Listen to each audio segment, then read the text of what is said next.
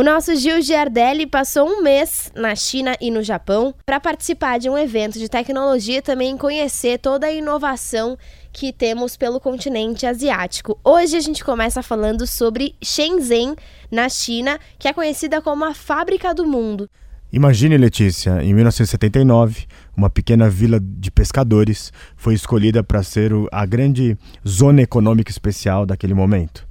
Os governantes chineses disseram, Letícia, enriquecer é glorioso. Desde 1979 até aqui, a população aumentou em 5 mil por cento. A economia em mais de 9 mil por cento. As grandes empresas chinesas, como Alibaba, Tencent, que é a dona do WeChat, grandes fábricas de drones, estão todas ali. E por lá, os shopping centers são bem diferentes, né? Eles vendem coisas muito tecnológicas.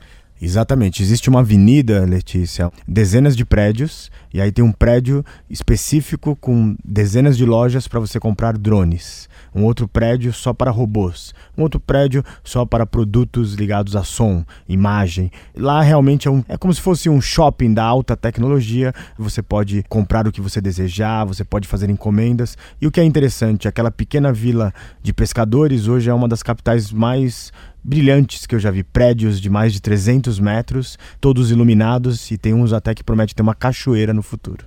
Esses shoppings são para o varejo, né? Qualquer pessoa pode entrar lá e comprar um robô. Qualquer pessoa pode entrar ali, você pode descer por Hong Kong e pegar um trem de uma hora é, totalmente globalizado, as pessoas estão ali para realmente fazer negócios. Eu fui visitar algumas fábricas de robôs ali, que desejo que um dia estejam aqui no Brasil. Acho que realmente é uma inovação, é um, é um lugar que enriqueceu, mas mais do que isso, aquela minha visão de poluição, de cidade, de cidades totalmente congestionadas, não existe congestionamento ali e eu nunca vi tanto verde numa cidade. Árvores em todos os locais. Realmente eles estão conseguindo equilibrar o desenvolvimento econômico com o desenvolvimento também sustentável da cidade.